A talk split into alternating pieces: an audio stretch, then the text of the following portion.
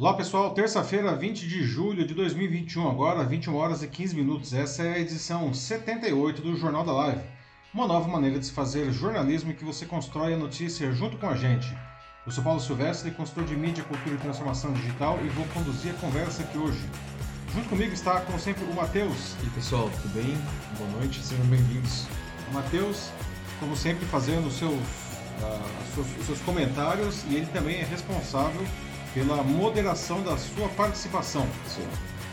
Pessoal, a Jornada Live, não para quem não conhece, ele acontece sempre terça-feira às 21 horas e 15 minutos no meu perfil no LinkedIn, no YouTube e no Facebook. Ah, e para você participar é muito simples, nós vamos dando aqui as notícias, são sempre cinco notícias por noite. Tá? E enquanto a gente vai dando as notícias, vocês vão deixando aqui nos comentários, nas redes sociais, ah, o que, que vocês acham sobre isso que a gente está falando aqui. Né? Aí o Matheus vai selecionando em todas as redes ah, os comentários e traz aqui para o debate. Então a gente conversa a notícia, não, ao invés de simplesmente dar a notícia. Ah, sempre no dia seguinte, na quarta de manhã, fica disponível também como podcast nas principais plataformas. Né? Procure lá pelo meu canal Macaco Elétrico. Siga o Macaco Elétrico, você pode acompanhar, ouvir também o Jornal da Live como, ah, como podcast. Muito bem, pessoal, esses são os assuntos que nós vamos debater hoje na edição 78 do Jornal da Live. O Brasil está ainda mais violento. Né? No ano passado, a quantidade de homicídios no país cresceu 4,8% frente a 2019, depois de dois anos de queda. Tivemos o equivalente a uma morte a cada 10 minutos, não, morte de assassinato. As principais causas foram a maior disponibilidade de armas particulares, disputa dentro do crime organizado e o aumento da tensão entre policiais e, e os governos estaduais. Por que chegamos a isso, pessoal, e como melhorar esse quadro? Na sequência, o Congresso está preparando uma proposta de emenda à Constituição que já está sendo chamada de PEC Pazuello para tentar limitar a presença de militares da ativa em cargos do governo. Mas por que isso é importante, afinal? Isso é aprovada? Será bom para o país? Não? O que, que os militares acham disso? A pandemia está perdendo força em muitos países. A vida começa a retomar a uma certa normalidade né, com as pessoas voltando a fazer atividades presenciais, mas uma coisa está surpreendendo as empresas. Muitos de seus funcionários simplesmente se recusam a deixar o home office e voltar aos escritórios. Por que, que eles estão fazendo isso? Nosso quarto tema de hoje: uma mãe aqui em São Paulo excluiu as contas da filha influenciadora de 14 anos no Instagram e no TikTok, onde ela tinha cerca de 2 milhões de seguidores.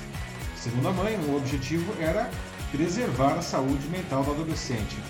Será que ela exagerou na dose ou agiu certo?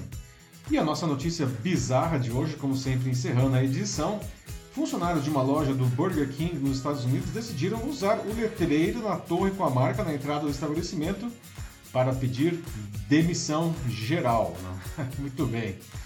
Pessoal, então começando agora aqui os debates da edição 78 do nosso Jornal da Live, não? E o Brasil está ainda mais violento, não? No ano passado, a quantidade de homicídios no país cresceu 4,8% frente a 2019, depois de dois anos de quedas nesse indicador. Segundo o Anuário Brasileiro de Segurança Pública, divulgado na quinta passada, foram 50.033 assassinatos em 2020, o equivalente a uma morte a cada 10 minutos, na média. O estudo que é organizado pelo Fórum Brasileiro de Segurança Pública indica que as principais causas disso foram a maior disponibilidade de armas particulares, cujos os registros dobraram em um ano, né? disputas dentro do crime organizado e o aumento da tensão entre policiais e governos estaduais. Né? Então, né, já deixo aqui algumas perguntas, né, enquanto a gente vai trazendo mais dados aqui. Por que a gente chegou nisso, pessoal? Como a gente chegou nesse ponto? Né? O Brasil sempre foi um país muito violento, né, infelizmente, mas conseguiu piorar, não? Por quê? Né? O que a gente pode fazer, afinal de contas, para melhorar essa situação? Né? Entre os fatores sugeridos pelo Fórum para explicar esse aumento da violência estão o rearranjo do crime organizado, o desinvestimento e os conflitos das polícias, aumentando a tensão entre essas forças e os governadores a quem deve obediência, né? e o aumento das armas na mão da população. Das 27 unidades federativas, 16 registraram um aumento, especialmente no Nordeste, onde houve alta em todos os estados, na média de 21%. O cerco ao primeiro comando da capital, o PCC, não, por meio da interrupção de rotas do, do tráfico, isolamento das lideranças nos presídios, bloqueio de recursos, pode ter desencadeado conflitos por novas lideranças e rotas. Né? O ano também foi marcado pela instabilidade de forças policiais, né? a começar porque quase 30% dos policiais foram vitimados pela Covid-19, o que debilitou o policiamento naturalmente. Né? E o país teve uma redução de 1,7% dos gastos com segurança, não, com cortes expressivos nos municípios. O presidente Bolsonaro herdou do governo Temer um cenário de queda da violência, recursos do, do programa de repasse de verbas da loteria para a segurança pública e o próprio projeto de Sistema Único de Segurança Pública. Mas o relatório do fórum agora não aponta que, entre aspas, tudo que foi construído em 2018 foi negligenciado pela gestão Bolsonaro, fecha aspas. E segundo o estudo, de novo entre aspas, no plano político, o presidente não está preocupado com a cooperação ou eficiência técnica do trabalho policial. Ao contrário, tem estimulado a ampliação de padrões operacionais pautados no conflito e na guerra, incluindo aí a ampliação do excludente de ilicitude, elogios a operações que têm como resultado a morte, fecha aspas. Bolsonaro também estimulou a radicalização ideológica de policiais e o confronto com os governadores. Não? E o Ceará, o estado do Ceará, é muito emblemático nisso daí. Não? Em 2017, a guerra entre facções aterrorizou a população e levou o estado ao recorde de assassinatos. Nos anos seguintes, o estado foi o que mais reduziu as mortes. Mas em 2020, o motim da PM deixou a população refém dos criminosos e deu margem à ofensiva do Comando Vermelho sobre os territórios da facção rival, lá no, que são os Guardiões do Estado. Né? E aí a mortalidade explodiu, né? 75% em relação a 2019. Né? A única política de segurança pública do governo federal, que é o armamento da população, que foi a única que efetivamente avançou. Né? E com isso aumentou a violência também. Né? Em 2020, o aumento de armas nas mãos de civis foi 97 maior, 97% maior que em 2019. Né? Já são é, é, mais de 2 milhões de armas particulares registradas no Brasil, sem falar nas incontáveis aí que estão por aí, não sem registro. O controle e a fiscalização foram debilitadas por decretos presidenciais e entre 2019 e 2020 o uso de armas de fogo nos assassinatos cresceu de 72% para 78%. Os responsáveis pelo estudo lembram que não dá para ignorar um conjunto de evidências científicas já consolidadas de que o aumento de armas de fogo em circulação impacta nos assassinatos, e a tendência é que esse fator isolado por si só aumente não só esses dados aí de 2020, não, mas infelizmente nos anos que, vi, que vem por aí. Não? Ah, então, o que, que vocês acham disso, pessoal? O que, que vocês acham, primeiro, do aumento das armas na mão do cidadão comum? Né? Isso mais ajuda ou isso mais atrapalha? Hoje mesmo, aliás, né, nós tivemos um caso aqui na Granja Viana, aqui na região metropolitana de São Paulo, uma área nobre, não, para quem não conhece, e um homem matou a namorada não com cinco tiros pelas costas. Né? Olha isso. E ainda teve tempo de matar um policial que foi lá atender o chamado e ferir outro antes de ser morto. Né? Bom, e o que vocês acham desse aumento da tensão, aliás, não, das polícias civil e militar contra os governadores, não, que são, enfim, os governadores são os comandantes das polícias, não? O que a gente deve fazer, então, para melhorar essa situação toda e diminuir a violência no país? Quais são as sugestões que vocês dão, pessoal? E aí, Matheus, como estamos já com o pessoal aí? Bom, pessoal aqui ainda está escrevendo né, aos poucos, devem estar aí matutando as ideias na cabeça, mas a gente tem alguns poucos comentários aqui, umas pessoas que já estão aqui um pouco mais adiante, né? Como a Ana Lúcia Souza Machado no YouTube, que diz que com o incentivo do armamento da população está se tornando cada vez mais é, essa situação né, em um bairro de pólvora. E nesse caso até literalmente. Pois é, não. É, pois é, Ana, né? a pólvora está falando alto aí, não. Essa é uma das grandes discussões aí que a gente tem em relação à segurança pública, não, é, desde que o governo atual assumiu ah, que era uma promessa de campanha de facilitar o acesso a armas, não? E de fato ele tem facilitado muito, não? Até um ponto que os próprios militares aí questionam é, é, se isso ah, deveria continuar, não? O fato é que, infelizmente, aí não todos os estudos aí que comprovam a correlação entre o aumento de armas na mão da, da população civil não e, a, e o aumento da violência vem se comprovando, mas enfim, não, eu gostaria de saber aí, inclusive, se tem alguém um, que defende, não, né, aqui... O armamento. É, Uhum. defende o armamento, aqui é uma plenária aberta, tá? É, outro comentário que eu tenho é no Facebook, é da Gisele. Ela diz que é, negligenciado é pouco. O atual governo, aqui como ela coloca, destruiu muitas conquistas. É, pois é, né, Gisele? Que é uma coisa que também o relatório, o anuário né, de, de segurança pública não, é, indica não, que muitas coisas que, que, que o governo herdou não, da, da gestão anterior, aí, não, do Temer, basicamente, não, infelizmente é, foram sendo desmontadas paulatinamente. Não.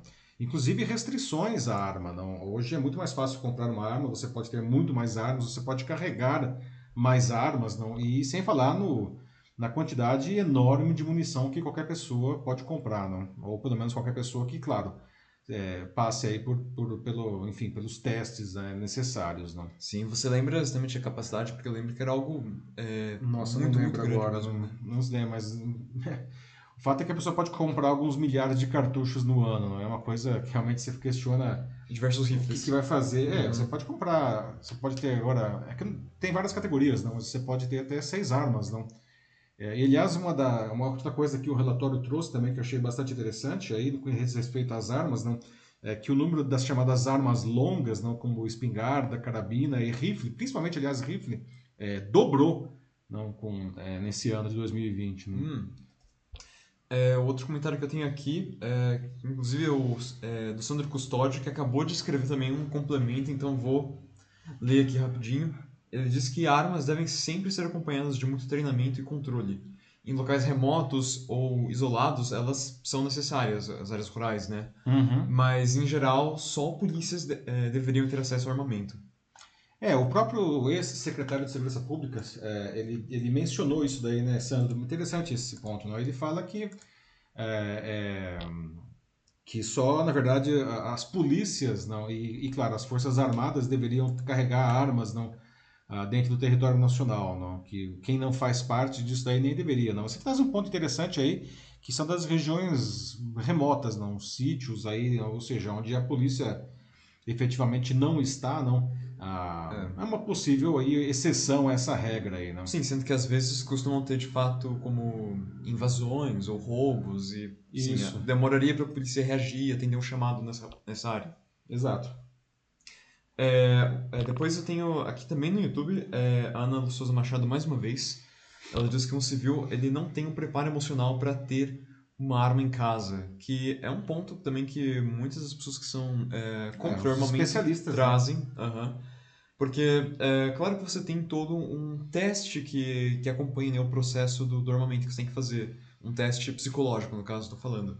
Justamente para ver se você é apto mentalmente né, e emocionalmente a ter é, uma arma em casa. O problema né, que eu vejo com isso, né, e porque eu também não sou a favor do armamento particularmente, é que no momento em que você consegue a arma, ok, você pode realmente não ter nenhum problema, ok, você pode ter sua arma, você, segundo o teste, não vai sair por aí atirando nas pessoas, beleza. Mas o problema é o que vem depois, né? Nunca se sabe. Talvez, quem sabe mais pra frente, já muito tempo depois que você fez esse teste, acontece algum problema, é, alguma Um situação de muito um estresse. momento, É isso que eu ia falar, um momento Exato. de estresse extremo. Estresse extremo ficou engraçado, mas enfim, não, é uma situação extrema realmente, não, a- em que a pessoa fica naturalmente desestabilizada, como fica nisso, não? E tem uma coisa também, não, que todos os especialistas de segurança pública falam, não, que justamente é, a pessoa tem uma arma, não, e ela passa pelos testes, ok, não, mas uma coisa é você ter uma arma e você, num instante de tiro, não, você vai lá e pratica e tudo mais, não. Outra coisa é numa situação, por exemplo, de um conflito com um bandido, não. É, uma coisa é você atirar num, num alvo, não. Outra coisa é você atirar numa pessoa, por mais que essa pessoa esteja eventualmente até ameaçando a sua vida, não. É, e o que esses especialistas dizem é que a maioria das pessoas não são capazes de disparar uma arma, não, ah, contra um, um criminoso, não. E aí no final das contas, é, enfim, isso pode até aumentar o conflito e o criminoso mata a pessoa e ainda leva a arma dela, não. Aqui eu tenho agora um comentário no LinkedIn do Sidney Gonzalez, que ele diz assim, que o indivíduo que matou a namorada, né, falando aqui do, do caso da Granja Viana, é, e também o policial civil, né, ele estava com uma arma irregular, pistola .40, que não é vendida regularmente.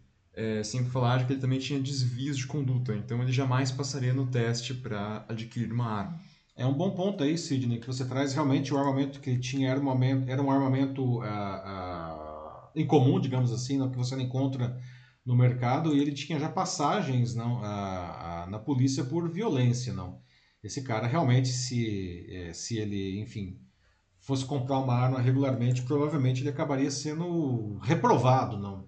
É, assim esperamos, não. Mas é, ele não passaria, não, pelo, pelas regras, não. Um ponto que você traz aí. Uh, em seguida, também aqui no LinkedIn, uh, tenho a Juliana do Prado Campos, que ela diz que a população que é desarmada ela é facilmente uh, escravizada. Os nossos vizinhos cubanos e venezuelanos passaram pelo desarmamento antes da instalação do comunismo. O armamento responsável não é dar arma para qualquer um. É preciso cumprir uma série de requisitos para tirar o porte e comprar uma arma. Ela também, no fim, ela diz aqui sobre como de fato é, posse de arma é diferente do porte de arma. Sim, é claro, o posse de arma é você simplesmente ter a arma, enquanto o porte é você ter Podendo a devida andar. autorização uhum. para andar armado. Isso. Uhum. É, então, é, Juliana, né? Juliana, sim. Então, Juliana, só uma coisa, tá? É, vamos colocar as coisas aí na, na devida perspectiva, não? É, não é verdade que houve um processo de, de, desarmamento da população nem em Cuba nem na Venezuela, tá? Ah, e a Venezuela não é comunista, né? é um governo bastante conservador lá, apesar de ele se chamar de é, socialismo bolivariano, não, não existe absolutamente nada de comunismo naquele governo lá, não. Ah, mas, enfim, não. A, a, isso aí, na verdade, que você traz é um ponto interessante, é o contraponto, na verdade. Uma, uma, uma, uma população desarmada, ela fica é, refém de, de, enfim, da violência, de bandidos, ou até mesmo no caso de, da tomada de um governo. Não, vamos supor aí, vamos supor que, enfim, em um país, não, ah, com a população armada e um governo tenta é, instalar uma, um regime de exceção, aí, um regime ditatorial, seja de esquerda ou de direita, não. E a população está armada. A grande questão que fica é, essa população ela vai se sublevar contra um governo, não, porque tem o exército uh, e as polícias uh, sob ele, absolutamente improvável, né? Acho que um ou outro, outra pessoa faria isso, mas ela seria rapidamente morta, não pelas forças que são, aliás, é, profissionais, não? Aí exército e as polícias, não? Elas conteriam qualquer levante popular aí, não de uma população armada. Então, uh, eu entendo o seu ponto, mas acho que a gente precisa colocar isso na devida perspectiva, porque isso daí é, um, é uma narrativa que se constrói para defender a arma, não? que a população vai se defender aí de um de um eventual instalação de um governo de exceção. Né? Sim, mas o ponto que as pessoas que são a favor do armamento que eles trazem, é, por um lado, não deixa de ser é, interessante e tem seus pontos Sim. É, válidos. É, porque desse jeito, né, você tendo a sua arma, você acaba sendo uh, tecnicamente responsável pela sua própria segurança. Né? Então, o debate fica de fato, né? Será que é, em questão a, minha segurança, será que então deveria ser algo privado, né? Eu mesmo deveria ter aqui é, a minha arma e com isso então eu vou ser capaz de me defender seja lá do que acontecer ou isso deveria talvez ser é, um papel do Estado, né? E sim uma, uma despesa pública. O Estado deveria cuidar da segurança das pessoas, como a, é, a Ana Rezende ela coloca aqui no YouTube, né? É, armar a população aumenta e muito o risco de mortes e acidentes, né? Como a gente vem aqui falando, né? Tipo do caso das situações estressantes, mas eu já tenho depois um outro comentário que eu vou puxar que tem a ver uhum. sobre isso.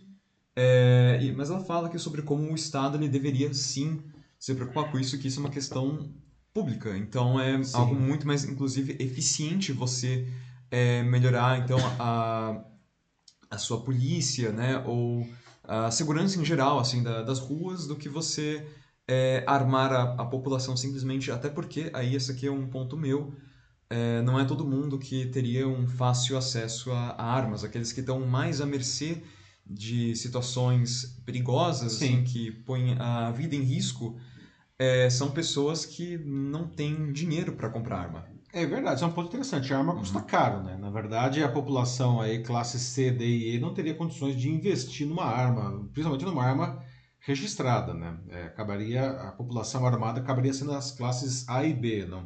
Ah, mas é um ponto interessante que a Ana traz, a Ana Rezende traz aí pra gente, não?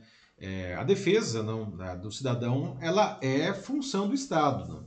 Mas, infelizmente, no Brasil, isso não é de hoje, não é desde sempre, não. Muitas uhum. funções do Estado acabam sendo absorvidas pela própria sociedade. Não? É, é, como, por exemplo, a questão da saúde. Não? É, se você quiser. Ok, o Brasil tem um sistema de saúde público, que, aliás, foi colocado à prova durante a pandemia, não o SUS.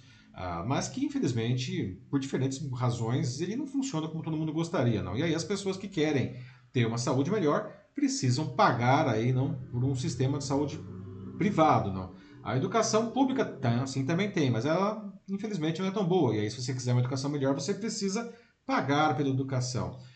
A segurança também cai nisso daí, não. E não só no sentido de, de um cidadão ter uma arma, não, mas o que já existe desde sempre no Brasil, não que aliás isso é um resquício até da época da, da colônia, não? com os jagunços, não? É, é, o fato de você ter a segurança privada também. Né? Temos a polícia, que até funciona razoavelmente bem, em alguns casos, até diria bem, não, mas é, as empresas contratam seguranças particulares, né? condomínios contratam seguranças particulares, não é muito comum aqui né? em São Paulo, por exemplo, no Rio de Janeiro, ter seguranças nas portas das garagens, para proteger os motoristas quando estão chegando ou saindo do, do, do, do condomínio, não? Ah, ou até guarda-costas, né, para pessoas aí que têm guarda-costas, não, que têm, ah, enfim, executivos, empresários ou grandes políticos, não, que, que precisam de proteção, não. E aí a, o armamento do indivíduo seria a última instância, né? Ou seja, além de tudo isso, você ainda precisa se defender ah, individualmente, não? Outro comentário aqui que eu queria puxar, é, uhum. é, que é bem interessante, é um que o Paulo de Aquino traz aqui no LinkedIn, que é estudante de psicologia, e justamente pensando aqui nessas situações mais estressantes, né, que é o que pode fazer com que uma pessoa que esteja armada, independente dela ter o, é, o porte ou não, mas aqui pensando no porte, ele fala sobre como os testes eles deveriam ser é, atualizados para pensar nessas situações de estresse, né? É, então, realmente, se eles pudessem pensar numa maneira de fazer isso, de colocar isso no, nos testes, para tornar eles mais precisos, então, com certeza, sim, Paulo, eu concordo que isso tem que ser feito, porque é, sempre vão ter pessoas, sim, buscando porte, né? Então, o, quanto melhor forem esses testes, sim, é melhor, com certeza. É, isso é um bom ponto, né, Paulo? Porque uma coisa é um tiro esportivo, não, outra coisa é a pessoa ter uma arma para se defender, não. Isso muda bastante a figura, porque o objetivo não eh, da, da do posse e do porte da arma é completamente diferente. Não? Se você está querendo se defender, é, isso pressupõe que você estaria disposto a atirar numa pessoa. E como eu falei, não, é, isso não é nada trivial. Não é nada trivial. Não. É, você é, cometer um ato que pode é, tirar a vida de outra pessoa, mesmo se essa pessoa estiver ameaçando a sua própria vida, é, não é uma coisa que a, que a maioria das pessoas está, é capaz de fazer, não? Então, interessante o ponto que você traz, os testes, eles realmente deveriam, de alguma maneira, e aí eu não sou especialista na área para saber como, não, mas eles deveriam ser capazes de medir não, uma situação extrema como essa, não. Agora eu vou responder aqui dois comentários que são da, da Juliana do Prado, que apareceu um pouco antes, uhum. que está aqui nos respondendo. O primeiro é direcionado a mim, né, sobre o, o, meu comentário que eu fiz antes, sobre como a, o Estado devia estar, sim, incluído é, na segurança, né, que a segurança é uma questão pública. É, e a resposta que ela me dá é de que a defesa é o papel do Estado. Então, fala que as Forças Armadas que são treinadas para isso. Então, sim, claro, o Exército ele é mantido pelo, pelo Estado. Aí, sim, concordo, mas é, são pontos é, diferentes. Aí que tá eu ainda acho que o Estado ele tem que se preocupar com a segurança da cidade, e não somente com o é. exército, porque isso, mais uma vez, ainda é, tudo bem. Você pode ter é, a sua arma, você pode ter o dinheiro para comprar arma, você pode ter é, todo o negócio certo, assim, né, o porte, o, o teste, e você pode se defender com isso, tudo bem. Mas o problema são as pessoas, mais uma vez, de que não têm dinheiro para comprar arma. Elas não vão poder se defender assim. Então, Exato. essas pessoas, é um pensando nisso, é, elas dependem sim do Estado. Então, por isso o Estado ele é importante sim e tem que ser envolvido nessa questão. E antes que você continue também, ela responde o seu é, comentário quando você falou de que a Venezuela ela é conservadora. Ela diz que não é bem assim, né? Que a Venezuela não é conservadora, pois não existe liberdade econômica e as empresas privadas foram estatizadas. Então ela pergunta é, o que, que, tem de conservadorismo lá. Então, um, vamos começar pelo final aí. É, uhum. Talvez uma questão de semântica, né? Conservador é um, um, uma definição de um Estado ah, em que procura manter o status quo. Não? A, a, a, quando Hugo Chávez assumiu a, Venezuela, não, primeiro por um, uma eleição democrática e depois com um golpe de Estado, não, ele apresentou aí uma narrativa não, de ser um Estado, como ele mesmo chamava de socialismo bolivariano, não, mas e estatizou, é verdade, não estatizou aí diversas é, é, empresas, não, a própria, enfim, a PDVSA já era estadual, que é a Petrobras deles, não, mas eles, ele se apropriou daquilo lá para suas é, necessidades particulares, não. Mas a partir do momento em que ele estava é, instituído, não, ele começou a fazer uma série de atitudes aí que na verdade são atitudes que, que estão mais vinculadas a governos, não de exceção, ah, e com um aspecto mais é, é, conservador, como por exemplo o controle dos meios de comunicação. Né? Ele estrangulou a mídia para que ela não pudesse é, fazer frente às suas opiniões. Não? Ah, com relação à questão das, da, da a, a, ao comentário anterior, não, a gente precisa entender que existem duas coisas: as forças armadas, não, que é, exército, marinha, aeronáutica, e as polícias, não, polícia civil, polícia militar e polícia federal, não, que têm funções bastante diferentes todas elas, não. E as Forças Armadas, a função delas é defender as fronteiras do Brasil não, e defender, enfim, o Brasil no caso de uma guerra. Não? E elas estão subordinadas a, ao governo federal. A, quem cuida da defesa do cidadão, né, e a, inclusive aí nas cidades, são as polícias. E as polícias elas estão subordinadas é, aos governos estaduais. Né? Então, é, não dá para esperar, não, Aliás, quando o exército ele, ele intervém, como aconteceu em mais de uma ocasião nos últimos anos no Rio de Janeiro, não, o, o, o exército ele intervém na, na no policiamento, ah, de uma maneira geral é sempre uma tragédia, porque o soldado do exército ele não é preparado, não, ah, ele não sabe como lidar com situações é, da, dos conflitos urbanos, não. Porque ele é, treinado, ele é treinado para matar um inimigo, não? E quando você está na, na rua, não, aquelas pessoas não são inimigos, são seus concidadãos.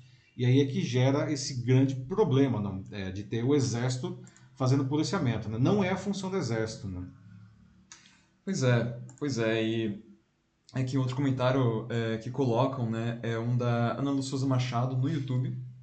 Ela fala sobre como o ponto também é que se a classe C e D eles não podem comprar de uma forma regularizada justamente talvez por ser muito caro, né? E conhecendo, né, tipo, a forma como a indústria da arma funciona, é muito difícil que tenha, né, uma, uma queda de preço, assim. E tem pessoas que, né, mesmo com né, algum desconto, assim, não conseguem, porque são pessoas que realmente não têm é, dinheiro para isso.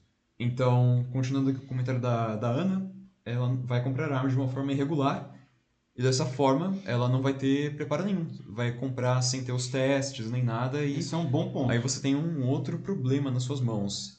E só para concluir aqui, eu acho que também eu queria pegar um comentário que já faz um pouco mais de tempo, assim, que foi do Joaquim, é, desde Zero Neto, que está aqui também no, no LinkedIn, que ele fala né, de que, na verdade, o principal problema né, é a falta de educação, e isso deve ser o primeiro fator é, para resolver a violência no país e eu concordo, assim, acho que antes da gente pensar em se a gente tem que armar ou não a população, acho que a gente vai pensar nisso, porque com a educação a gente pode né, é, criar melhores cidadãos, é, cidadãos, perdão. Uhum. E desse jeito, é, tudo bem, não é uma coisa imediata, mas assim a gente pode reduzir o crime aos poucos, mesmo que, ok, ah, mas as armas elas são para agora. As armas são para um problema que tem agora, porque ir melhorando a educação aos poucos demoraria muito. É, é verdade, mas também não é só com as armas e matando bandido por bandido que a gente vai acabar com o crime.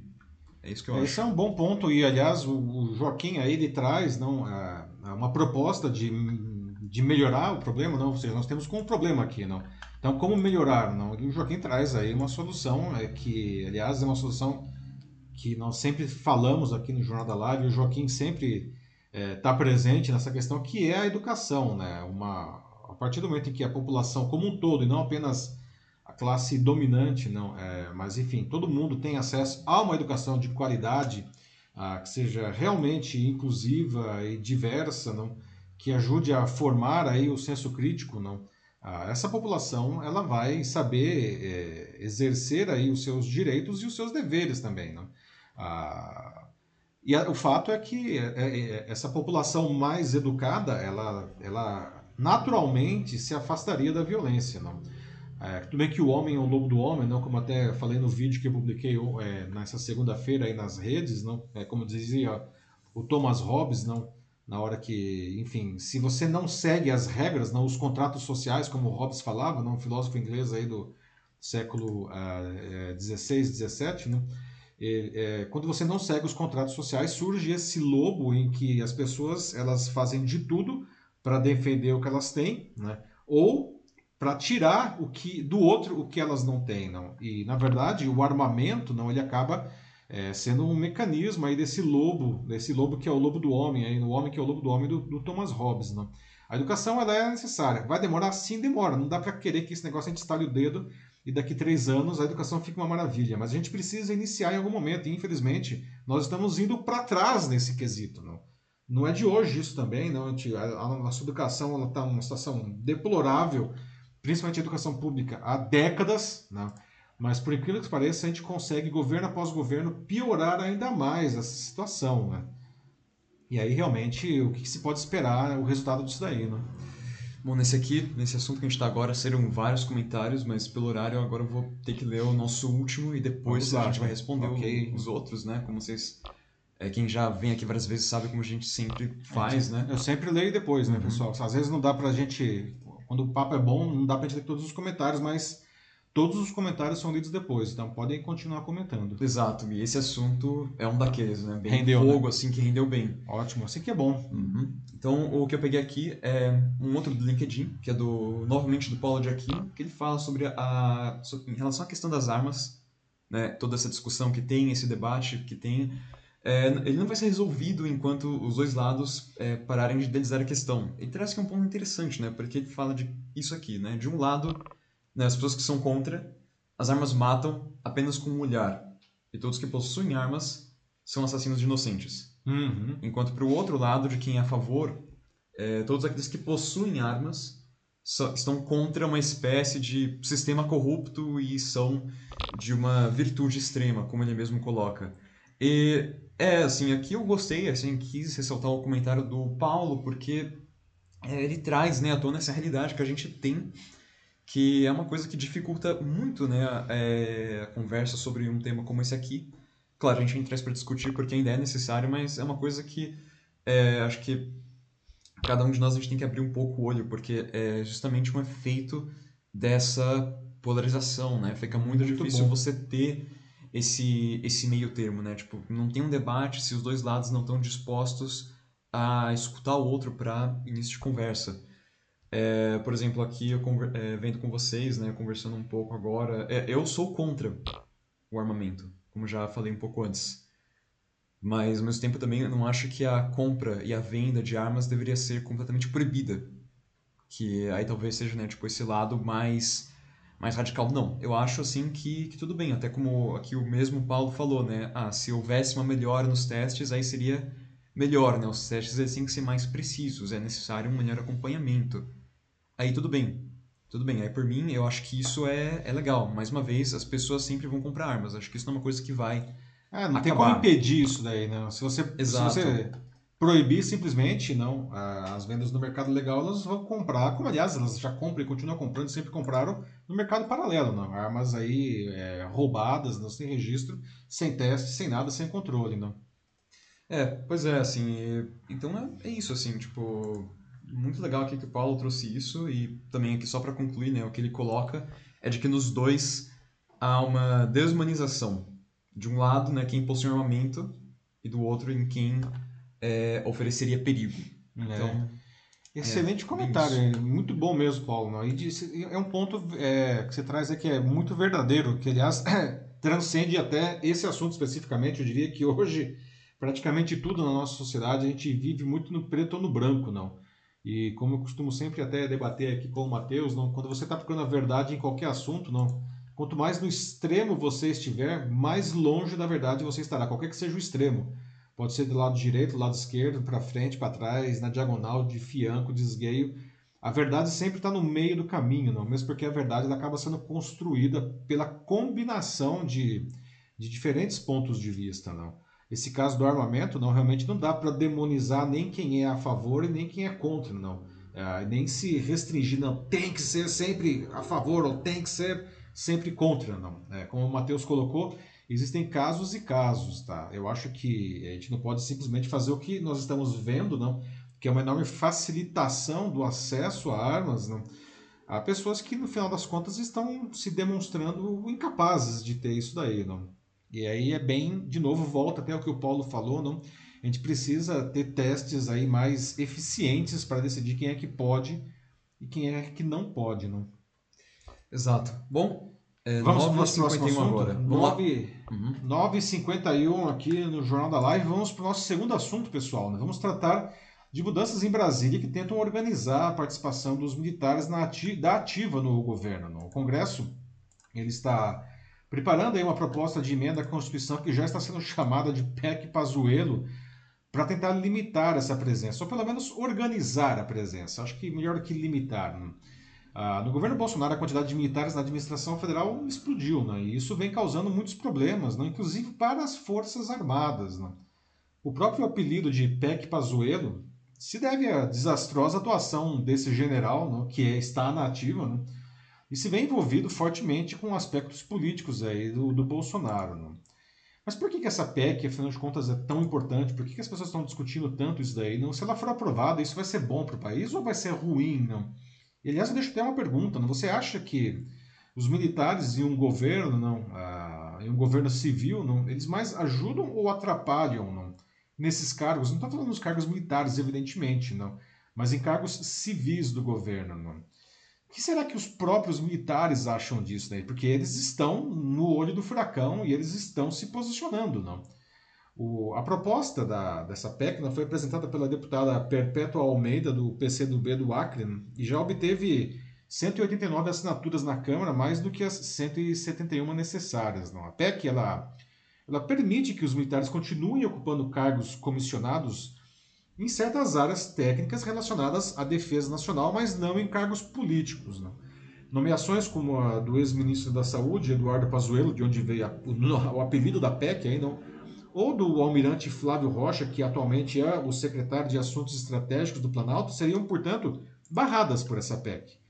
Os militares, eles, mesmo com a PEC, não, ela, ela prevê que eles poderão continuar atuando em cargos de certas áreas nas quais são especialistas. Não? A participação de militares também seria permitida não, em algumas empresas estatais consideradas estratégicas e ligadas ao setor de defesa, como a Embel, que é a indústria de material bélico do, do Brasil. Não? A PEC Pazuello está indo de vento em popa por enquanto. Não tem um apoio grande do Congresso, como a gente já viu, já tem aí mais que o suficiente para iniciar a discussão dela, não? Mas também da sociedade, não? Segundo o Instituto Datafolha, que fez uma pesquisa agora, não, sobre esse tema, 58% dos entrevistados são contra militares da ativa em cargos civis e 62% são contra a participação deles em atos políticos, como fez o próprio Pazuello aí no palanque eleitoral do Bolsonaro. Né?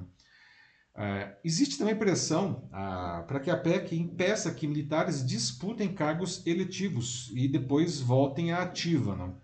Aliás, pelo Estatuto dos Militares, né, artigo 82, o militar que opta por ser candidato a cargos políticos ele fica agregado. Não? Na prática, significa que quem ganha, é, sei lá, o cara se candidatou, ele automaticamente vai para a reserva. Se ele perder, ele volta para ativa. Né? A ideia é proibir o vai e vem, não do tipo, ah, me decidi candidatar, não, tem que ir automaticamente para a reserva. E aqui defenda que o candidato não use a patente na companhia, ou seja, em vez de o cara vai se candidatar, seja lá o que for, não é mais o general fulano, ele é só fulano, não. A, a marca das Forças Armadas ela não poderia ser usada aí, não.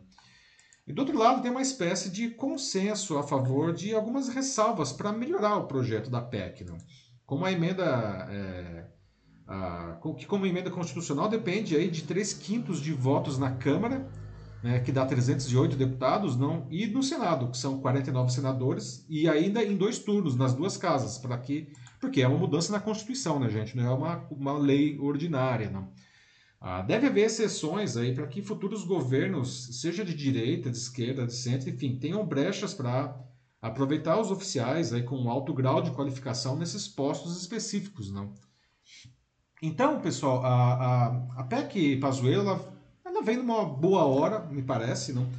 Quando o presidente, enfim, já colocou 8.450 militares da reserva na administração, né, como usa e está tá usando a, a, marca das Forças Armadas, não, quando ele fala ah, é o meu exército, não, o Bolsonaro sempre se refere ao meu exército, não, o que deixa os generais muito enfurecidos, não, e vem assinando aí, não, com umas frases golpistas, umas ações golpistas, fica demitiu, né, lembra? Aconteceu aí no, há dois meses, não?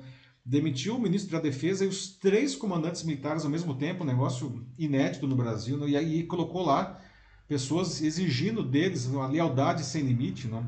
E isso tudo tem irritado muito o alto comando das três forças.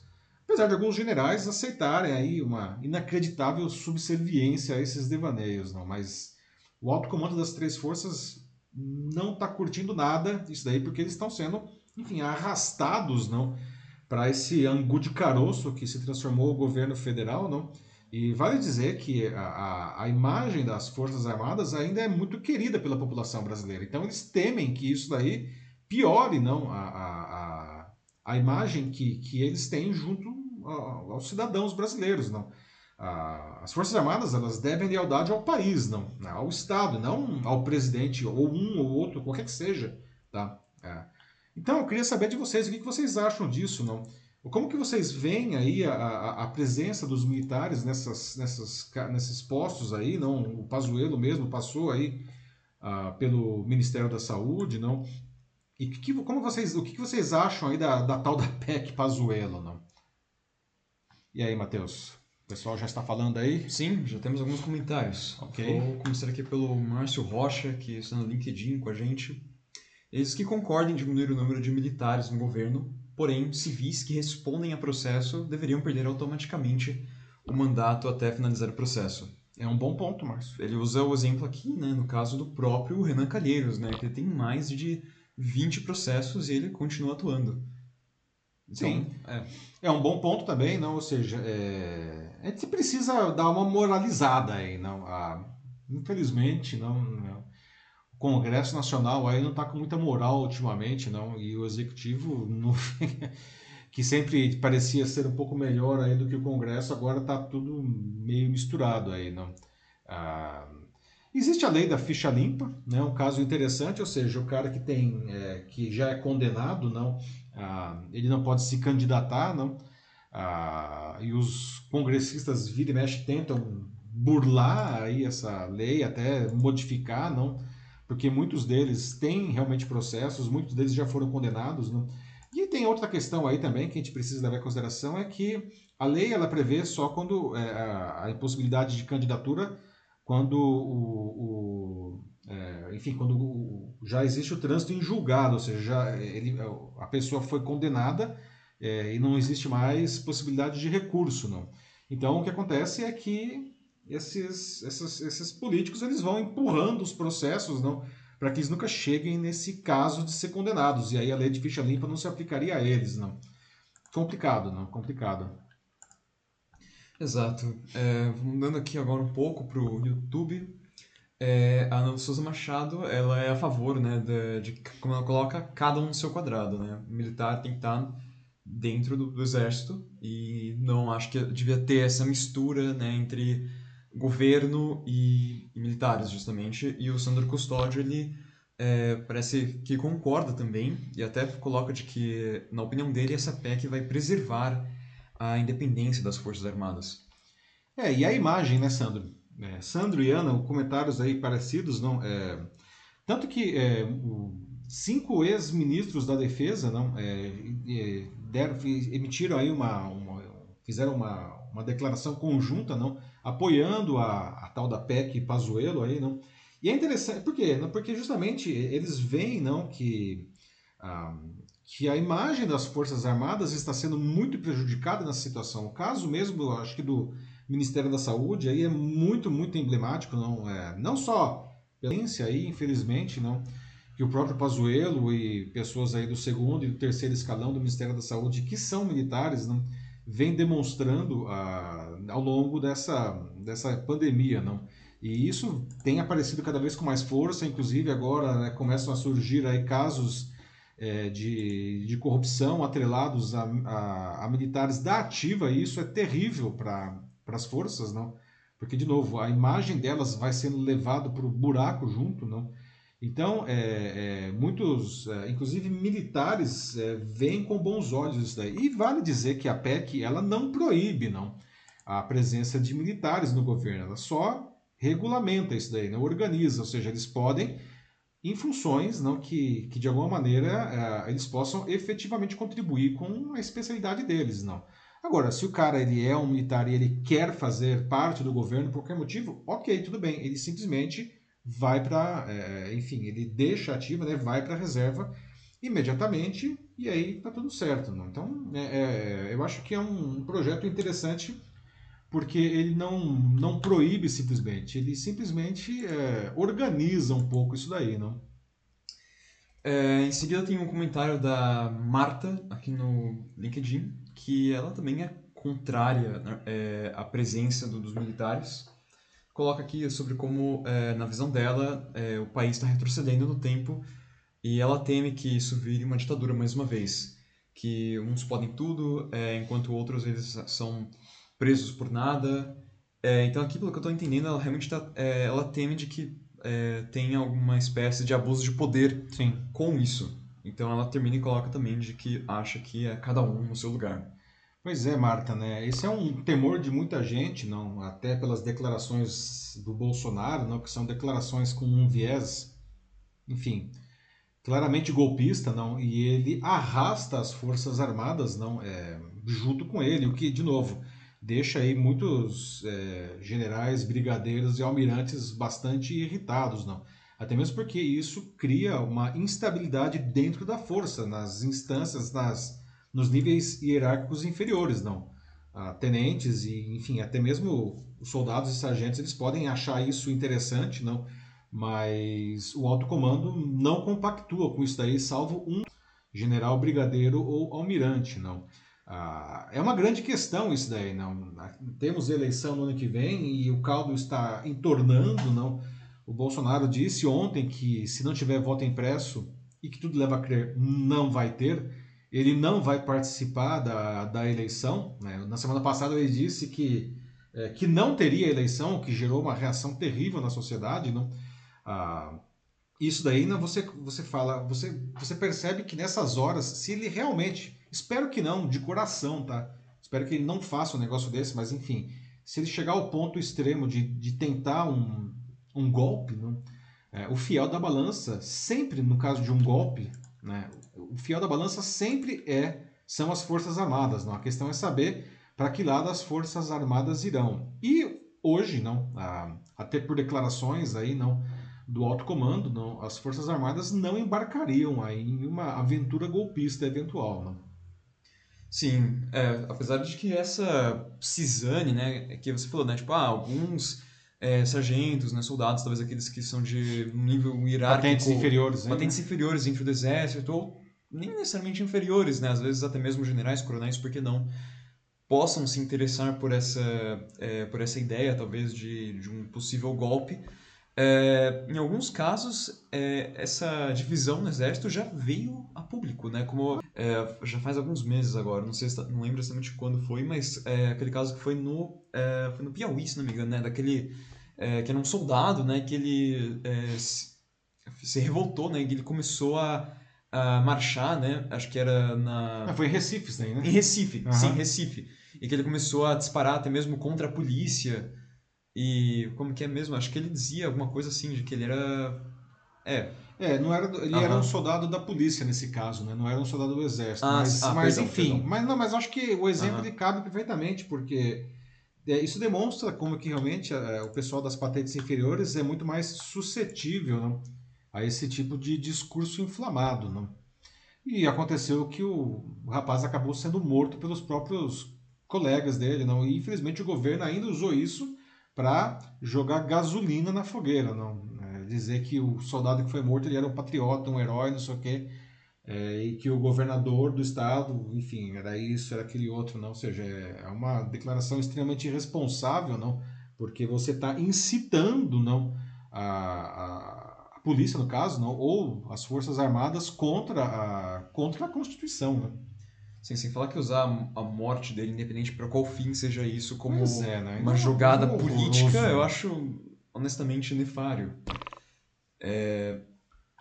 Bom, é... tem um comentário que chegou aqui agora é... que eu acho é do Rodolfo de Barros Soares, que é em relação, acho que ao. Ah, sim, é o último assunto. Não, mas já atrás aí, já que você é. pegou, vamos uhum. lá. Então ele fala aqui de que a questão da violência é, é, como educar o homem a entender o seu instinto de morte, de eliminar o outro, o instinto de destruição e por aí vai. A história nos mostra que os humanos, né, todos nós, têm o impulso de violência dentro de nós, guerras, etc.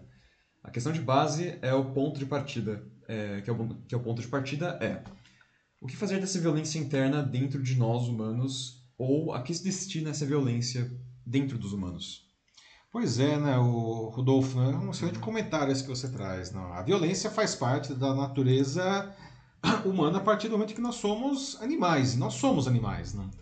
É, se nós regredirmos aí aos períodos da pré-história, não, a violência fazia parte não só de organização das tribos, não, o mais forte comandava, não, mas até mesmo para defesa, não, porque o ser humano ele não tinha essa posição de ampla dominância que tem hoje, não é, ele era caça, ele, ele era caçador, mas ele também era caça, não? Então tinha uma questão da violência como um método de sobrevivência.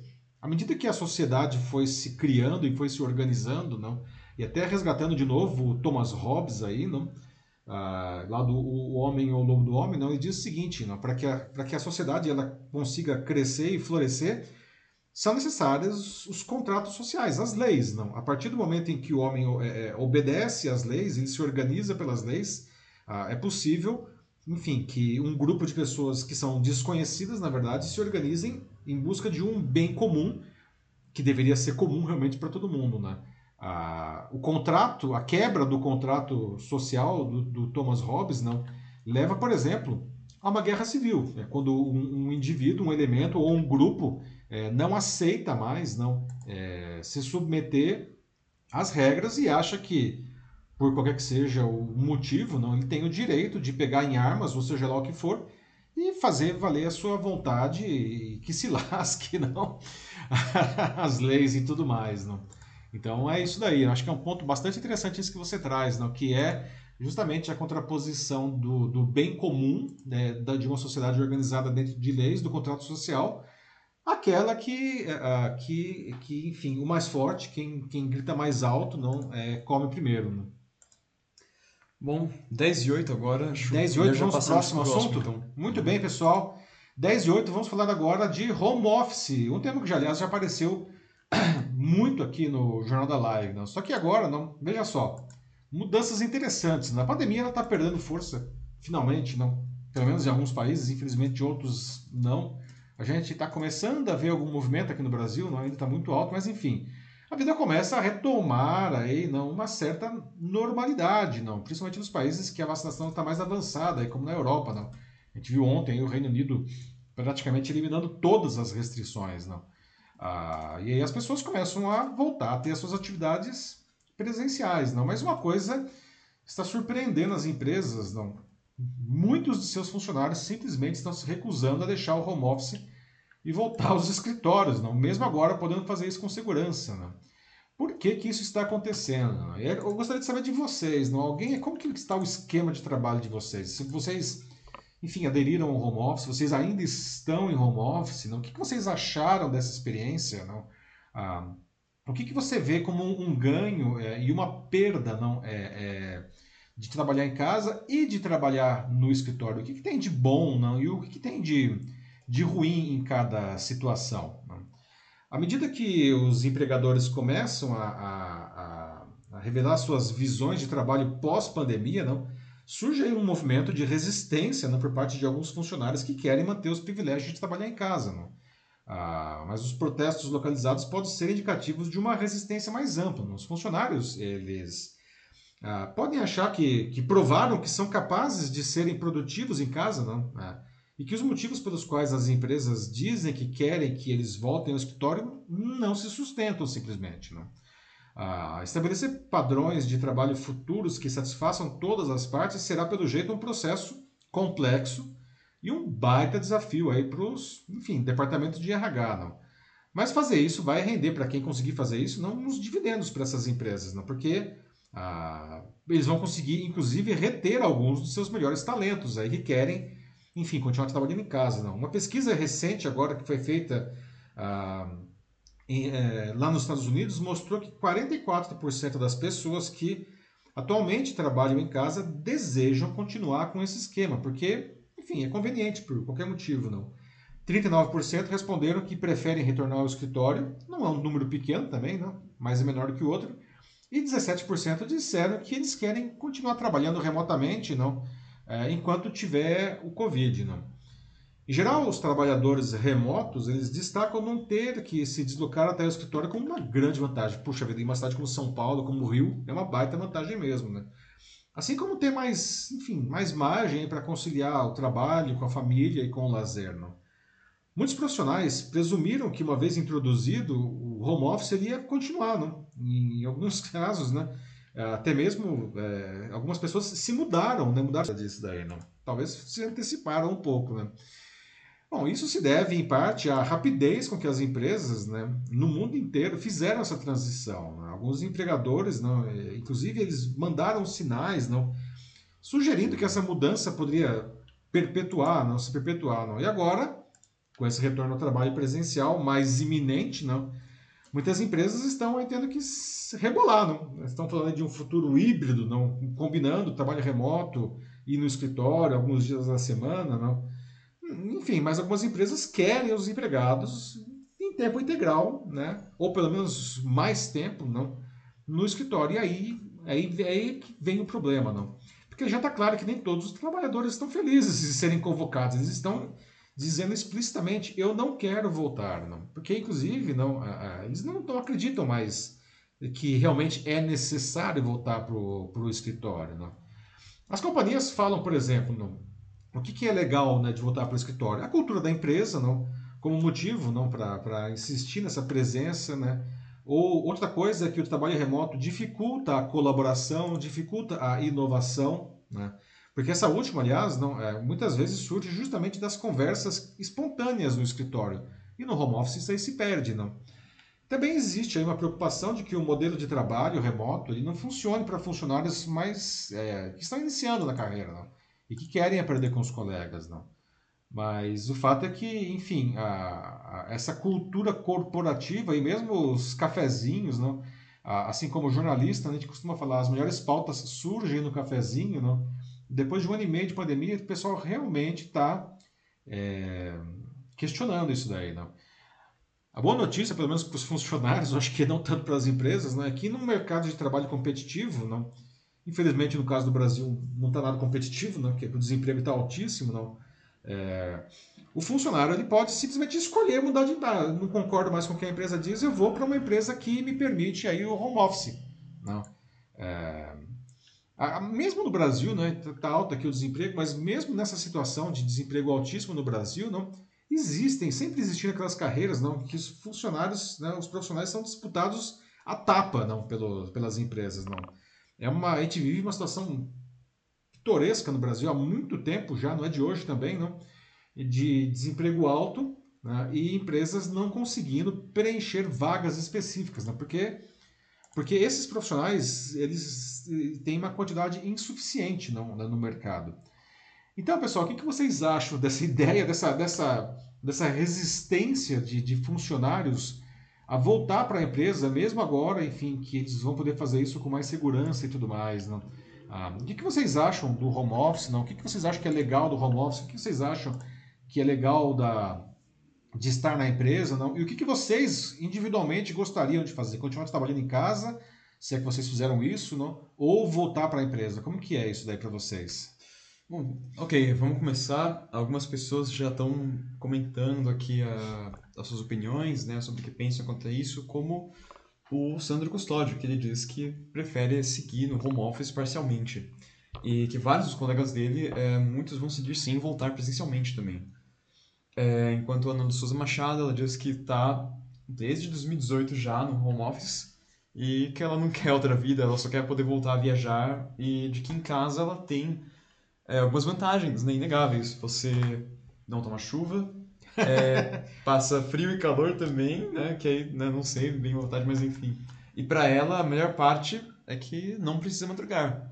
Que é uma Pois coisa que acho é. que não é pra, a mesma coisa para todo mundo, né, mas talvez, né, se você é bem organizado e se você, seu chefe ele não é uma pessoa muito chata, para evitar usar outra palavra, acho que é, você consegue dar um jeito assim. aham. E olha que a Ana mora em Caxambu, né? Não é exatamente uma cidade em que você vai perder duas horas para chegar no trabalho, né? Como a casa de São Paulo ou Rio de Janeiro, só para ficar em alguns exemplos, não.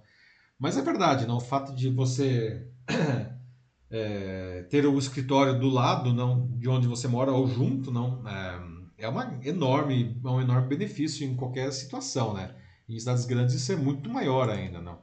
Ah, tem gente que preza demais isso daí. Tem gente que não se importa de pegar o carro. Na verdade, eu acho que pegar o, o trânsito é ruim para todo mundo. né? Não conheço ninguém que goste de trânsito, né?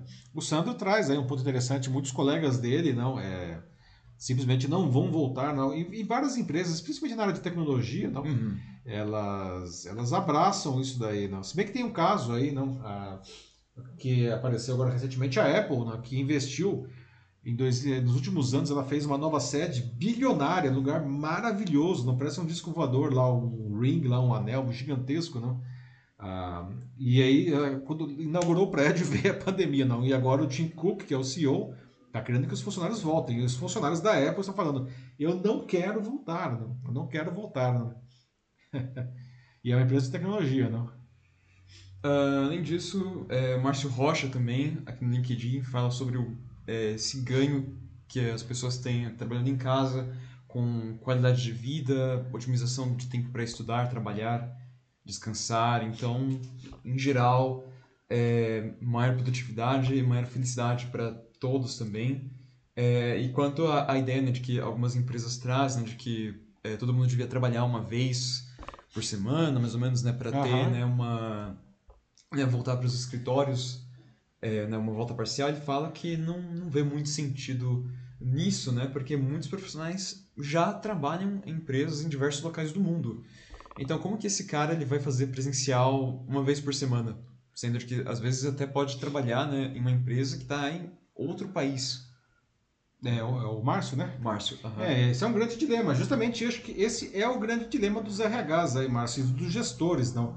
Como lidar com isso, não? É, E uma coisa que tem surgido, eu não sei de qual cidade que o Márcio é, mas enfim, aqui em São Paulo tem aparecido já é, os tais dos escritórios distribuídos, não? É, tenho visto algumas empresas que ao invés de manter um único grande escritório lá na Faria Lima, na Berrine ou na Paulista, ou seja lá onde for, não? É, eles, eles diminuíram esses escritórios e, na verdade, eles desmembraram, criaram pequenos escritórios em todas as regiões da cidade para que quando o profissional ele precise estar presencial, não, é, ele não precisa mais, enfim, atravessar a cidade para ir para o escritório, ele vai no escritório mais perto lá da, da empresa de onde ele mora, não, e aí faz uma tem uma experiência presencial, não. É, se bem que é curioso, não, porque ainda você pode ter os times distribuídos, não, o cara que mora na Zona Sul vai no escritório da Zona Sul e o time que o cara que mora na Zona Norte vai no escritório da Zona Norte, quando eles conversarem, eles estão remotos, assim como se estaria se estivesse em casa. É um ponto para se pensar também, mas isso é uma coisa que tem acontecido. E várias empresas investindo ou no modelo híbrido, em que você vai um, dois, três dias para o escritório e o resto em casa, e os escritórios distribuídos também. Né? E até me, você me fez lembrar uma coisa, Márcio, que, que já existia aí, não? Ah, e vem ganhando força, não? que são os nômades digitais, não? pessoas que trabalham em qualquer lugar do mundo, literalmente. Eles fazem atividades que não dependem de estar no escritório e o cara ele fica viajando, né? cada, cada mês, aí, cada período do ano ele está num lugar diferente e continua trabalhando. Né? E é um estilo de vida aí, não? É, que definitivamente não é para qualquer um. mas que tem feito brilhar os olhos de muita gente, não? Uh, quem mais? É, a Marta também aqui no LinkedIn fala de que depende, na opinião dela, é, da área em que você atua. Por exemplo, RH não funcionaria em home office, já que tudo passa por ele. Uhum. Então, uma ideia que ela traz. E o Sandro Custódio no YouTube ele diz que talvez seja a hora de trazer realidade aumentada para as reuniões, né? Imagina ter uma reunião por, por VR. Seria um pouco caro o investimento, né? Mas seria super legal, talvez. É, né? tem aquela cabine lá que o Google anunciou no, no evento anual deles esse ano, aquela cabine de realidade aumentada, não? É, mas aquilo lá ainda está muito. Não vou dizer que está muito longe para acontecer, mas vai demorar alguns anos para chegar lá, né? O cara, você tem uma reunião com pessoas dispersas, não? E você acredita que essas pessoas realmente estão ali junto com você, não? É, mas, enfim, já seria uma coisa para diminuir isso daí? É, e tem áreas que, como a, a Marta né, é, mencionou, não, que são difíceis mesmo. Tem áreas que funcionam super bem à distância, tem áreas que são impossíveis. Né? O RH é uma área que, enfim, em muitos aspectos ela precisa estar presente não, na, no escritório. Não? Grande desafio para eles mesmos. Né? uh, o Márcio respondeu aqui é, em relação à cidade dele, ele está localizado em Caieiras, São Paulo. Ah, então está aqui na região metropolitana, uhum. né? É, o Márcio então já sabe que sabe aí da, dos dilemas que nós vivemos aqui, né, Márcio? Isso. Bom, é, parece que é próximo só, então. tema? Vamos para o próximo. Muito já. bem, pessoal. Agora aqui 10 e 21, não? Vamos aí para o nosso é, quarto tema aqui, não? Ah, vamos falar de quantas redes sociais podem prejudicar a saúde mental de crianças e adolescentes e também até onde os pais podem ir, não? Para proteger os seus filhos ah, sem ultrapassar esses limites. Não? E para ilustrar o assunto, eu gostaria de trazer o caso a, da médica paulistana Fernanda Rocha Kanner, que teve uma publicação sua no Instagram que viralizou nesses dias aí nas redes. Não. No texto ela explica por que ela decidiu excluir as contas da filha, que é a Nina, né? as contas do TikTok e do Instagram, onde a menina que tem 14 anos tinha cerca de 2 milhões de seguidores, não? e até fã-clubes. Né?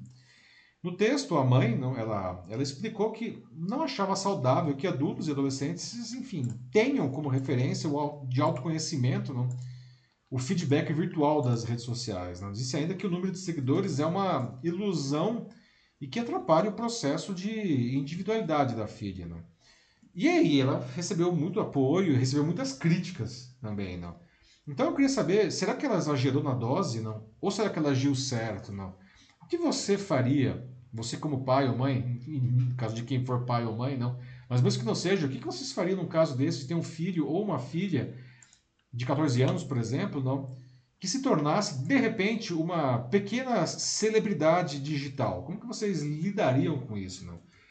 A verdade é que as nossas vidas estão intimamente ligadas aos smartphones, não? Isso não é diferente com os adolescentes. O lugar onde a gente passa mais tempo é nas diferentes redes sociais, cada um aí da sua preferência. Né? Veja só isso, pessoal. A consultoria de mercado mobile AppN divulgou na segunda agora? Ah, ontem, né? Uma nova pesquisa do segundo trimestre de 2021 que revelou que o Brasil é atualmente o país com o maior tempo médio é, gasto em aplicativos no mundo. Não? A média aqui no Brasil não é 5,4 horas por dia em aplicativos. As pessoas realmente ficam muito em aplicativos, não? Depois de nós vem os indonésios com 5,3 horas não, por dia né, e os indianos com 4,9 horas. Não. Países com um grande uso de smartphones vem logo depois. Na né, Coreia do Sul, né, que, enfim, caso da Samsung, da LG, não, é 4,8 horas diárias. E os Estados Unidos, caso da Apple, está é, em nono lugar, não, com 3,9 horas diárias dos americanos grudados nas telas. Bom, voltando ao caso da, da, da Nina, no post em que a mãe explica aos, aos seguidores da filha essa decisão de excluir as contas da adolescente, a, a, a médica, a Fernanda, diz que, e aí, entre aspas, nossa função como mãe não é ser amiguinha de vocês e isso vocês só vão entender em retrospectiva. Não? E ela continua, não, também entre aspas, o caminho que vocês têm, os perdão, o carinho que vocês têm por ela é a coisa mais fofa, mas eu não acho saudável, nem para um adulto e muito menos para um adolescente, basear as referências de autoconhecimento em feedback virtual. Né? Fecha aspas. A mãe disse achar é prejudicial né, para qualquer adolescente em processo de descoberta, né, em busca pela individualidade, ficar tanto tempo nas redes. Né? E que ela não quer que a filha cresça acreditando que que é uma personagem, não, e que nas palavras dela, de novo entre aspas, não, divulgando roupas inflamáveis de poliéster, de poliéster made in China, China ou se prestando a dancinhas diárias como um babuíno treinado, fecha aspas. E a mãe conclui que, que ela é a fã número um da filha, não? que agora vai para a Suíça para, segundo ela, continuar os estudos, pular de paraquedas, estudar biologia na floresta e salvar umas vacas nos Alpes, fecha aspas. Não? Bom, é, acho que a mãe tem pontos válidos aí, não? Mas será que a filha concordou com isso ou foi uma atitude imposta para ela? Não? O fato é que ela, a mãe, recebeu muita gente apoiando, né? E também muitas críticas, como era de se esperar pela, por essa atitude dela. Né? Ah, vale dizer que a imensa maioria das crianças e adolescentes que passam tempo demais, vou colocar entre aspas aqui, não? Vocês vão entender por quê. Que eles passam tempo demais nas telas são reflexo do comportamento dos seus pais, não? Elas aprendem, toda criança aprende por imitação. E muitos pais e mães, enfim, estão o tempo inteiro, quando estão em casa, estão grudados no celular, não. Tem essa vida online extremamente complexa e ativa, não. Alguns pais vão mais longe ainda, não. Que dão o celular para criança, mesmo crianças bem pequenas, não. Para que elas, sei lá, parem de chorar, por exemplo. Né? Até brinca que agora, entre tantas coisas que o celular substituiu, o celular também é a chupeta, né? A chupeta digital hoje, né? E tem casos extremos, né, pessoal?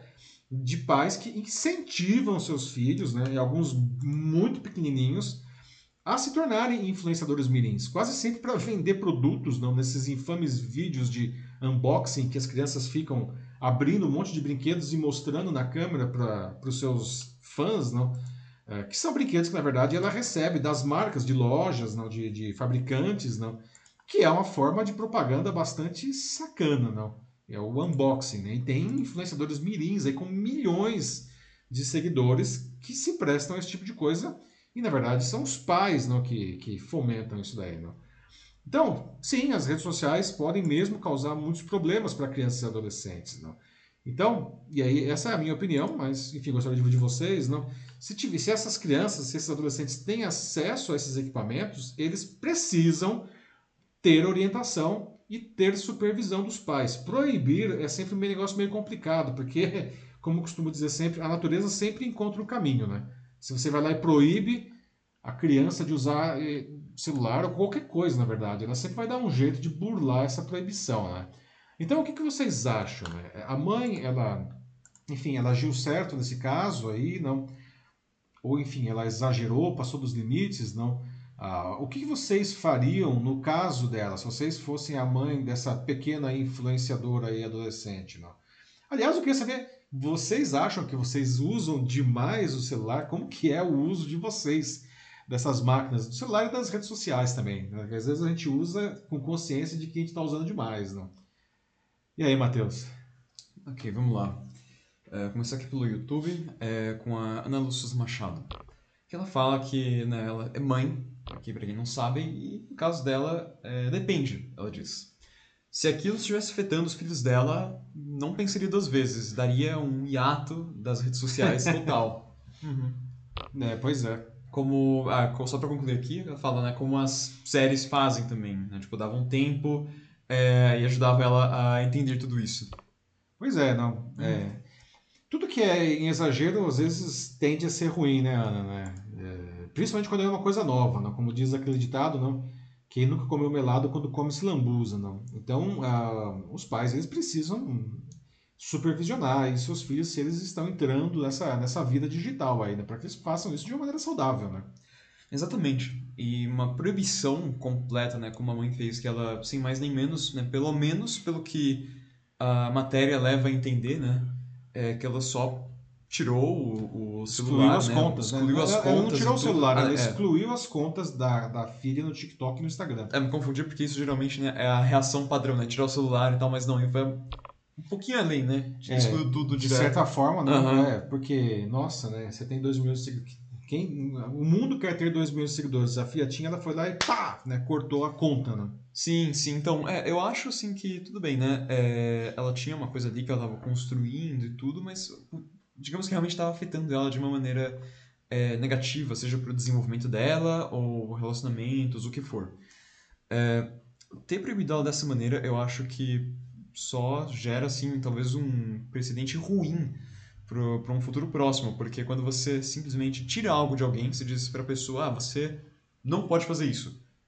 Por quê? Ah, porque você não pode. Simplesmente dá uma proibição, aí que a pessoa vai fazer mais, ela vai buscar fazer isso de um Pois outro é. jeito, tentar Tudo burlar que é proibido é mais gostoso. né? Exato, ela vai ficar revoltada e, e no fim nenhuma lição vai ter sido aprendida. Ela só vai voltar para as redes sociais depois, vai fazer a mesma coisa e talvez até de uma forma pior, como tentando fazer uma afronta à, à mãe. E aí a falha acaba sendo, sim, da, da mãe que não quis é, ensinar e se dar o tempo de conversar com ela e, sabe, justamente ser uma mãe. Aham. Mas, bom, É, pois é, opinião. não. É, eu- por isso que eu queria saber, eu, eu procurei e não achei em nenhum lugar não, qual que era o posicionamento da Nina, que é a, a filha, não. Eu só vi esse, essa, enfim, esse post da mãe que apareceu em tudo que é lugar, né? Viralizou loucamente, não. Até no LinkedIn apareceu isso daí, né? É, o Sandro coloca aqui, né? Será que a menina já não tinha exagerado e a mãe exagerou tanto quanto a filha? Ó, possivelmente, Sandro. Assim, eu não sei quanto é o da menina, né? Porque eu não conheço ela, não vivo com ela, não, não- nem sabia do nome dela até então. É, então não sei, né? Exatamente o quanto, o quão compenetrada ela tava com, com a rede, né? Com, com o TikTok e tal. Mas enfim, o que saiu aí, né? É que a mãe é, teve essa reação e pelo que eu sei, né, pelo que eu vi que é essa parte da mãe, eu diria que sim, que ela exagerou. É, ela falou fra- algumas frases que o pessoal pegou meio mal, né? Fa- Falou que a- as dancinhas como um, um- babuíno ensinado, não é pegou um pouco pesado aí, né? Muita gente criticando isso daí, mas enfim, não. Talvez não, é, realmente, é, não sei se a FIA tinha exagerado e aí teve essa reação aí na mesma proporção. De novo, faltou o outro lado aí, como diz no jornalismo, né? O Márcio Rocha fala de que se uma criança vende limonada na frente de casa é exploração infantil. E se a influencer mirim não configura como exploração infantil, a mãe tirou a filha de uma autoexploração digital, mas é aí que eu penso, eu não sei de onde que veio exatamente esse exemplo da, da limonada. E pelo Não, eu acho que sei- é ele que está fazendo uma contraposição aí, né? É, seja, não, mas eu não vejo nenhum problema com esse negócio da limonada também. Não, é que tá. Aham. É, mas eu acho É, que o que o então. Márcio está fazendo justamente é essa proposta, ou seja, vender limonada não é um problema, né? Mas ser influenciador é um problema. Acho que ele está justamente fazendo esse questionamento, né?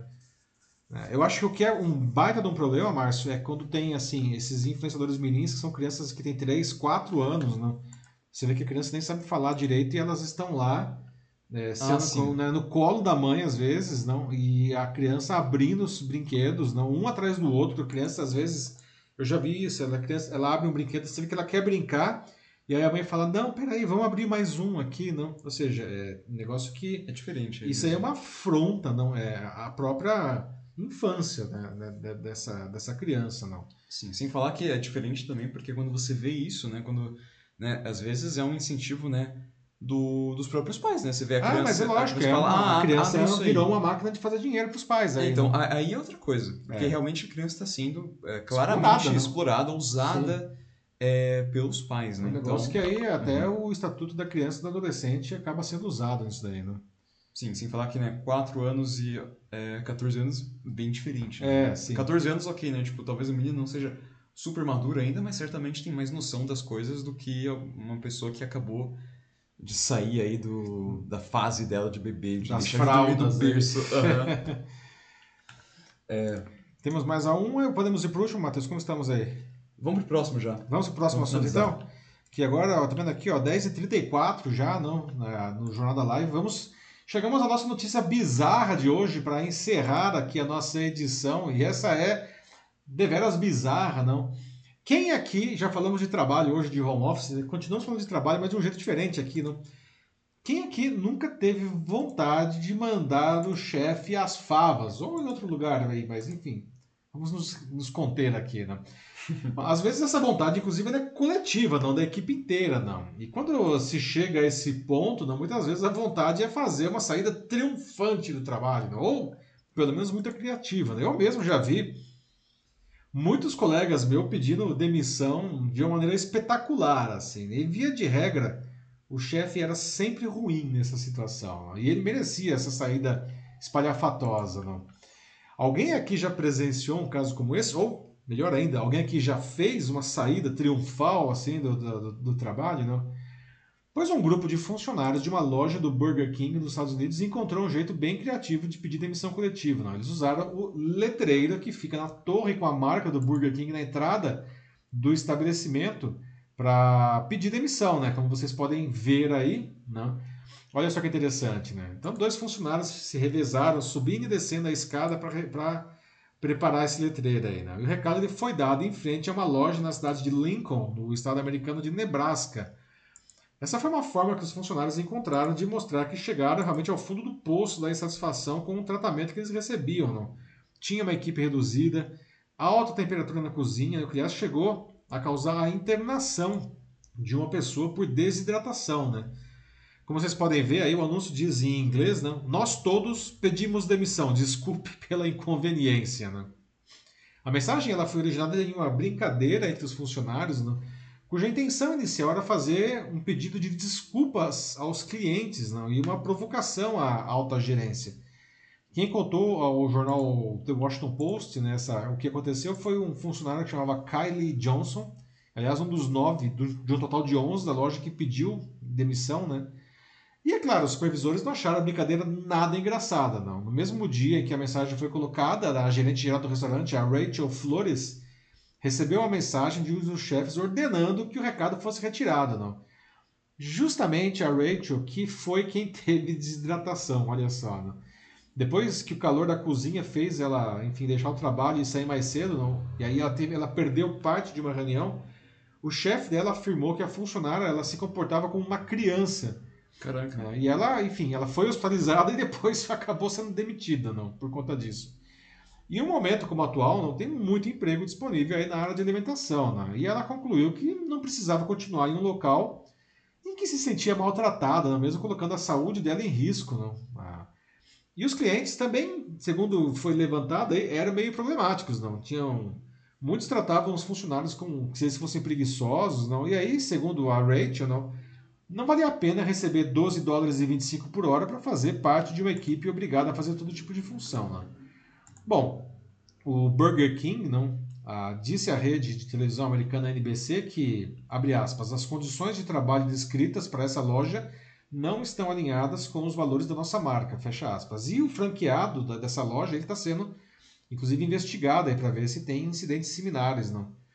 É, bom, vários funcionários não, aí acabaram pedindo demissão no dia 27 de junho, não, depois que a Flores aí, não, a, Rachel, ela abriu o caminho, não, e aliás, a maioria deles já está empregado de novo, não. E após a debandada dos colaboradores, a loja do Burger King de Lincoln continua com menos funcionários do que o necessário, não. E, e aí agora tem vários anúncios, inclusive, que eles estão contratando gente, né? Ó, eles estão contratando atendente, cozinheiro, coordenador de turnos freelancer, gerente júnior e gerente geral. Então, alguém aí se habilita não trabalhar em Lincoln, Nebraska, nos Estados Unidos, não, oportunidades disponíveis em várias funções. E entre os benefícios, comida grátis e. Né? Quem topa aí, não? Bom, as piadas à parte, vamos lá, né? Alguém aqui já viu uma demissão assim, espalhafatosa, ou enfim, já, já, já realizou isso daí, não? A sua própria demissão de um jeito inusitado, não? E aí, Matheus, como estamos aí? Como está o pessoal? Vamos lá, então. Olha só, o Márcio Rocha fala aqui de um, talvez acho que um caso que apareceu, né? Não sei. Ele diz que é igual ao Burger King de, o Burger King de Jundiaí. Teve uma desorganização total, né? Enfim. O Márcio deve ser de Jundiaí, então, será? É bom. Você é, é de Jundiaí aí, Márcio? Bom, falando que ele era de Caieiras, né? Ah, não, é o Márcio, que é de Caieiras. É, é. verdade, desculpa. Ó, oh, quem mais? Aqui no YouTube, Ana Lúcia Souza Machado, né? Falando de que, olha, várias vezes, acho que respondendo essa pergunta quanto a uma saída triunfal do emprego. Nossa, então, pô, compartilha aí, Ana. Fala aí, então, dos seus Poxa, causas aí. Né? contar. Né? Sério, assim, eu nunca tive uma saída dessa, assim, mas eu vi colegas que saíram que eu quase levantei e aplaudi, assim, né? Porque o cara, nossa, sensacional o que o cara fez, né? mais de uma ocasião. Como que é, por exemplo? Ah, nossa, sim, eu lembro de. Eu não vou citar o nome da empresa, mas enfim, era uma grande empresa de tecnologia que nós estávamos prestes a, a lançar um, um, produto, que era um produto importante na época, uhum. e tinha um gerente que ele era o responsável, meio que só ele sabia, tinha a visão completa daquilo e era muito maltratado. E na véspera do lançamento, ele enfim, estava aos gritos, aos berros com o diretor, como aliás era de costume, esse diretor ele um tanto destemperado, não? E aí o que, que esse, esse, esse gerente fez? Abriu a porta, bateu, pegou o boné e saiu assim, né? O fato é que ninguém sabia fazer um negócio que tinha sido anunciado com um grande lançamento no dia seguinte, não?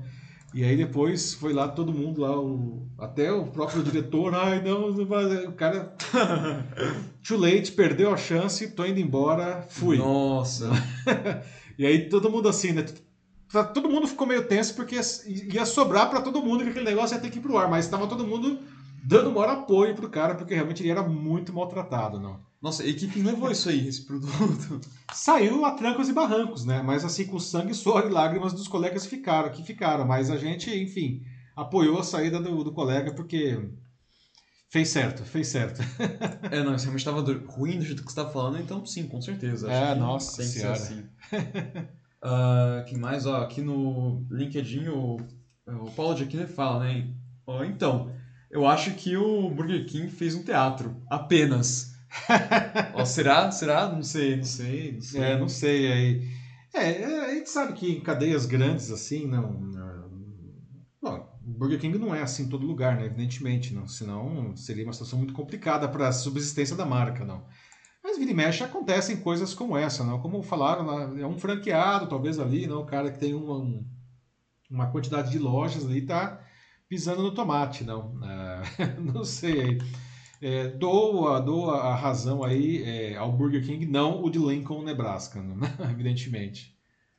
A Ana Lúcia Machado fala aqui, né, que ela teve vontade de ser de uma forma triunfal, mas que ela se manteve no final uma lady, então nada disso aconteceu. Infelizmente, pô, mas quem sabe, né, Ana? Espero que né, dê tudo certo no seu trabalho, mas né, é, espero que não, novamente, a infelicidade de você ser demitida, né? Já que você foi, já perdeu o mesmo contrato, né, então Faz é. uma coisa dessas. Sai em estilo. Pois é. Seja pois é. memorável e tudo mais. boa, boa. E aí, mais algum aí, Mate?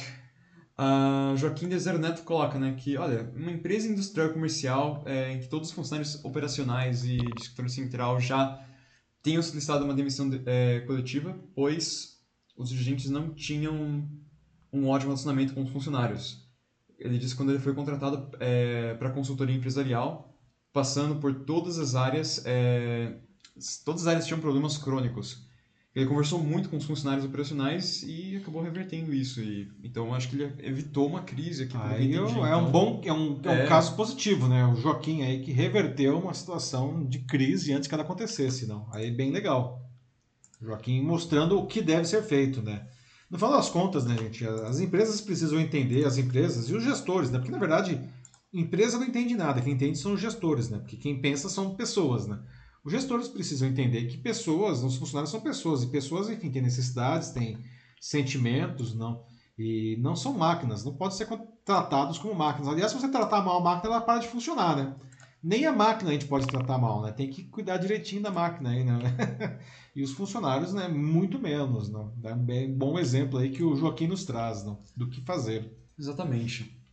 Bom, é isso? É isso então, 10h44 agora. Muito bem, pessoal, uhum. 10h44, estamos encerrando aqui a edição 78 do Jornal da Live, uma hora e meia de programa, de novo, não? Muito obrigado aí pela participação de todos, não? O Jornal da Live sempre é, enfim, alguma coisa que nós construímos juntos, não? Os comentários que não puderam ser lidos ao vivo vão ser lidos, né? eu leio todos. E é isso. Obrigado novamente pela participação de todos. A gente se vê na terça-feira que vem, na edição 79 do Jornal da Live. Bom resto de semana a todos vocês. Bom fim de semana. Se cuidem. E até lá. Um abraço para todos. Tchau, tchau.